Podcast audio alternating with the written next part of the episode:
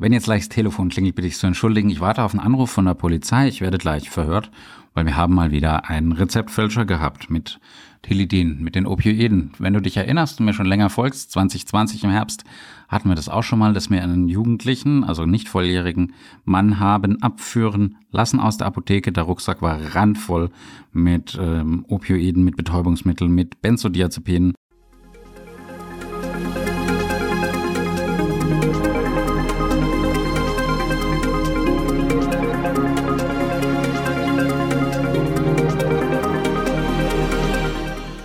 Hat die Kurve gekriegt, hat sich bei mir entschuldigt und sich auch bedankt, äh, dass wir ihn zurück auf die rechte Bahn gebracht haben.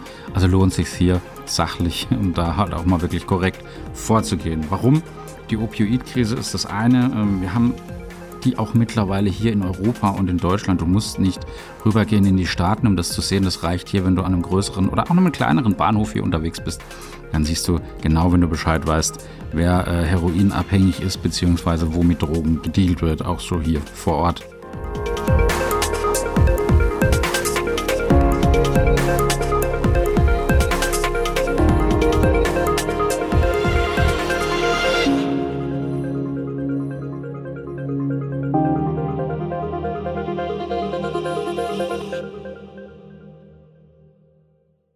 Heroin, eine unfassbar grausame Droge. Du hast wenige Minuten Rausch und die werden mit einem raschen körperlichen Verfall erkauft, mit sozialer Verelendung und mit einem großen Risiko einer Überdosis. Und das ist natürlich absolut Kacke.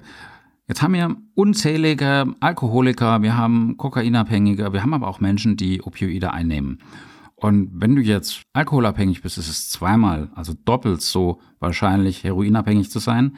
Wenn du kokainabhängig bist oder regelmäßig die Linie ziehst, die Nase puderst, dann äh, ist es 15 mal so wahrscheinlich, heroinabhängig zu werden.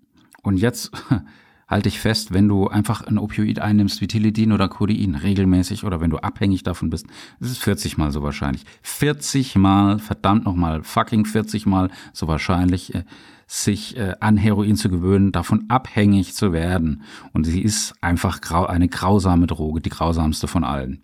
Also herzlich willkommen bei Revolution Pharmacy. Ich rede mich schon wieder in Rage. Mein Name ist Reuter, Jan Reuter, solltest du mittlerweile wissen. Ich freue mich natürlich über ein Abo, ein Like, einen wohlwollenden Kommentar.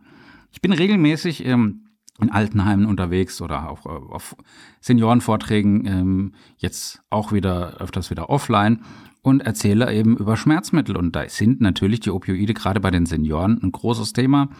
Und wenn ich jetzt über diese Opioide rede, das sind ja, die sind schmerzstillend, sie sind ein bisschen sendierend, sie wirken wie so Tranquilizer und sie wirken auch gegen Husten. Kennst du vielleicht von Codein, ähm, was jetzt auch gerade während Corona sehr häufig verordnet wird oder auch bei anderen äh, viralen hohen Lasten oder auch in Kombination bei Mischinfektionen, wenn dann ähm, wenn du ein Antibiotikum hast äh, gegen die Bakterien, wenn du aber auch äh, antiviral arbeiten musst, das bringt jetzt nichts gegen die Viren, aber gegen die Symptome.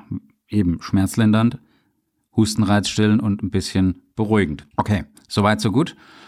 Jetzt ist die Verordnung hier ziemlich weit hoch. Und als ich angefangen habe, Apotheker zu sein, 2006 hieß es dann so, ja, kein Mensch muss Schmerzen haben. Das war auch drüben dann auf der anderen Seite vom Teich noch, als die Säckler-Familie, die eben sich unfassbar eine goldene Nase dran verdient haben, Opioide und das Volk zu bringen Leute abhängig zu machen und die Ärzte zu bestechen und äh, zu fördern mit allem, was irgendwie nur geht, mit Helikoptergolfen, was was ich, was alles noch gemacht haben, ähm, Prämien und und und und.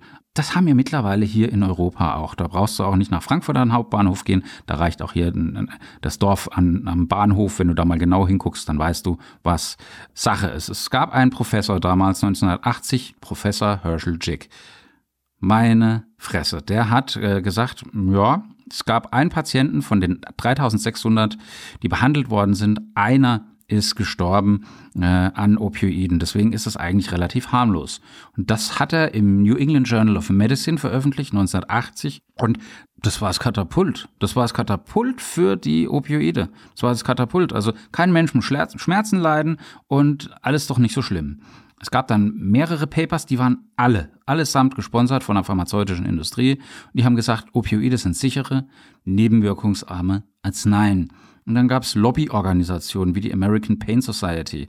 Und die sind natürlich nicht äh, unabhängig. Im Gegenteil, die sind dann aber äh, wirklich so gut finanziell ausgestattet, eben von Purdue Pharma und anderen äh, Companies, die haben dann die Ärzte in die Pflicht genommen und haben gesagt, Mensch, du musst die Leiden deiner Patienten ernster nehmen.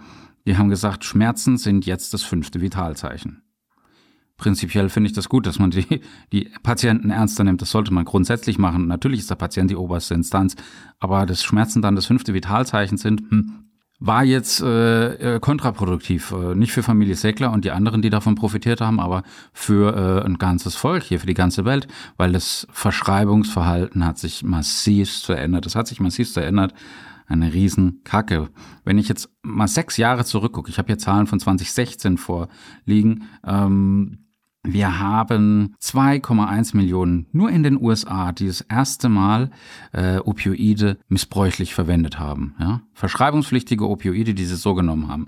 Jeden Tag 116 Tote. Ähm, 11,5 Millionen Menschen, die äh, verschreibungspflichtige Opioide missbräuchlich verwendet haben. Ähm, eine Million Menschen, die Heroin, eine Million Menschen, die Heroin verwendet haben und 170.000 Menschen, die Heroin zum ersten Mal verwendet haben und so weiter und so weiter. Es ist erschreckend und äh, ja, irgendwann brauchst du dann noch was Billigeres, wenn du die Kohle nicht hast. Das mündet dann immer in Kriminalität und ähm, Oft ist es dann so, dass dann äh, andere Drogen, die noch billiger sind und noch schneller wirken, eben wie Crystal, Crystal Meth, dann eben auch durch die Decke geht, wie auch hier mittlerweile in Europa eine ganz große Geisel.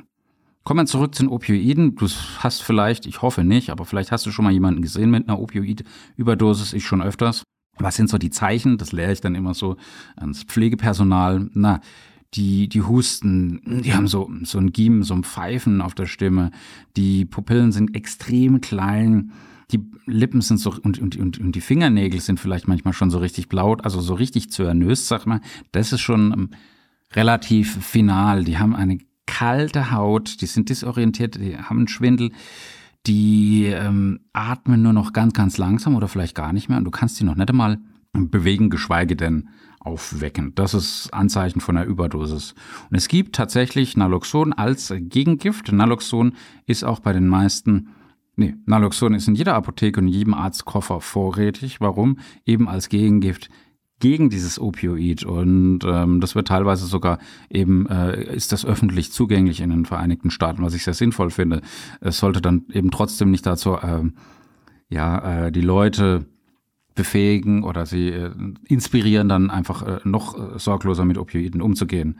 Ne? Also dieses Naloxon verdrängt das Opioid vom äh, Rezeptor. Naloxon ist tatsächlich bei Tilidin in jedem Tilidin, das in Deutschland erhältlich ist, mit drin. Warum? Damit äh, möglichst keine Überdosierung überhaupt stattfinden kann. Das heißt, es wird Gift mit Gegengift gleichzeitig gegeben, damit der Patient eben keinen Schmerz hat aber ähm, damit eben das Abhängigkeitspotenzial, das ist natürlich dann immer noch da, aber damit eben die Überdosis sehr, sehr unwahrscheinlich wird. Trotzdem die Abhängigkeit, die, die kriegst du damit genauso gut hin, leider.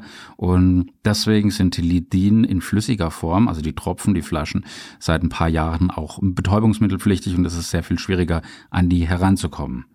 So zumindest die Theorie. Du brauchst dafür so ein Betäubungsmittelrezept, ein gelbes Rezept, das ist nur sieben Tage gültig und das hat so ein paar mehr Anforderungen. Und wenn sowas in der Apotheke ankommt, dann wird es auf Herz und Nieren geprüft, weil äh, im Betäubungsmittelgesetz gibt es keine Ordnungswidrigkeiten oder kaum, sondern nur Straftaten. Und ich habe keine Lust, zwei Jahre in den Knast zu geben, bloß weil mich ein Vollhonk im äh, Notdienst anruft, weil er versucht, sich ein Tilitin bei mir zu erschleichen. Also einen schönen Gruß mal an der Stelle. Also, ähm, deswegen äh, bin ich hier äh, wirklich ganz präzise und ähm, ja, vielleicht spießig. Und das ist hier aber genau das Richtige, was man da machen kann. Und da äh, habe ich auch wirklich keinerlei Verständnis für Capital Bra. Seit 2016 haben sich die verschriebenen Opioide bei den 16 bis 21-Jährigen verzweiunddreißigfacht, verzweiunddreißigfacht, seit Capital Bra über Tilidin singt und äh, andere Rapper, Bones MC und wie sie alle heißen, ähm, hier meine höchste Verachtung. Ja, ich muss es nochmal wiederholen. 40 Mal höhere Wahrscheinlichkeit an Her äh, Heroin ähm, abhängig zu werden, das zu nehmen und daran zu sterben. Ich fand es dann relativ schön. Mir hat, mich hat dieser junge Mann, der im September, glaube ich, war das 2020, ähm, abgeführt worden ist am 2.11. dann im gleichen Jahr angeschrieben, hat gesagt, hallo, eine Freundin, die in Baldön wohnt, hat mich auf ihr letztes Video aufmerksam gemacht. Ich bin der junge Mann, der vor ein paar Wochen abgeführt wurde. Ich wollte mich auf jeden Fall entschuldigen bei Ihnen, aber auch bei all den Anwesenden, die das miterleben mussten. Ich glaube sogar, dass eine Kundin anwesend war. Ja, war sie. Andererseits würde ich auch gerne, mich auch gerne bedanken. Manchmal braucht man einen Arschtritt, um aufzuwachen. Ich kann es nicht zurückdrehen, aber ich bitte Sie und Ihr Team um Entschuldigung. Liebe Grüße. Wow, meinen allerhöchsten Respekt. Äh, vielleicht hörst du jetzt gerade zu. Ich hoffe, dir geht's gut. Ja, und äh, der Anruf ist jetzt immer noch nicht erfolgt. Ich gucke jetzt nochmal auf dem Handy, weil eben, was ist da passiert im letzten Notdienst? Der hat den habe ich mir mit meiner Frau geteilt. Ähm, die hat vorher noch so ein bisschen umgeräumt mit unserer Elke vorne äh, im Handverkauf, vorne im Verkaufsraum. Und dann war eben das Rezept oder die Rezeptanforderungen mündlich per Telefon. Tilidin, größte Stärke, größte Packung, Privatrezept. An einem Notdienst, das ist schon mal per se verdächtig, wobei du ja da gar keinen erstmal verdächtigen möchtest, aber da schrillen eigentlich schon die Alarmglocken. Ja, und dann äh, war das schon zurückgelegt natürlich. Wir gehen ja immer vom besten Fall aus und wir wollen ja niemanden unter Generalverdacht stellen. Und dann kam eben ähm, so ein typischer Jesse Pinkman, muss ich echt sagen. So ein typischer Jesse Pinkman wie bei Breaking Bad. So ein absolut Standarddealer. Zwar gewaschen, aber hast dann, wenn du das Rezept siehst, hast du, okay, da, da weißt du, wo der Frosch die Locken hat. Und wenn du dann so ein Rezept, wenn du am Tag hunderte Rezepte in der Hand hast, dann weißt du auch, wie sich ein Rezept anfühlt, wie ein Rezept aussieht.